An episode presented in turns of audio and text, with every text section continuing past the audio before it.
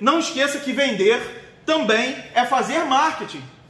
Muitas pessoas estão fazendo uma venda fria ali, só vem cá e tal, me dá o dinheiro, pega e vai embora. E detalhe, o cara não pensa em retenção, o cara não pensa no pós-venda.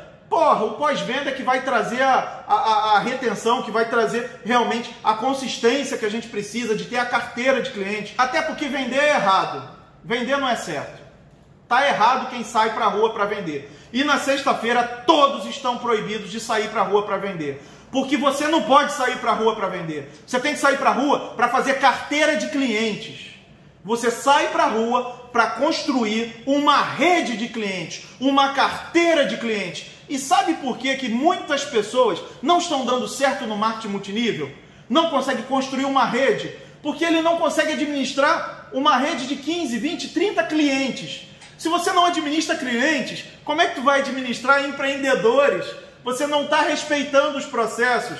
É igual você querer cursar a universidade sem ter entrado no CA, na pré-escola, na primeira série, segunda série, ginásio. É um processo, são fases.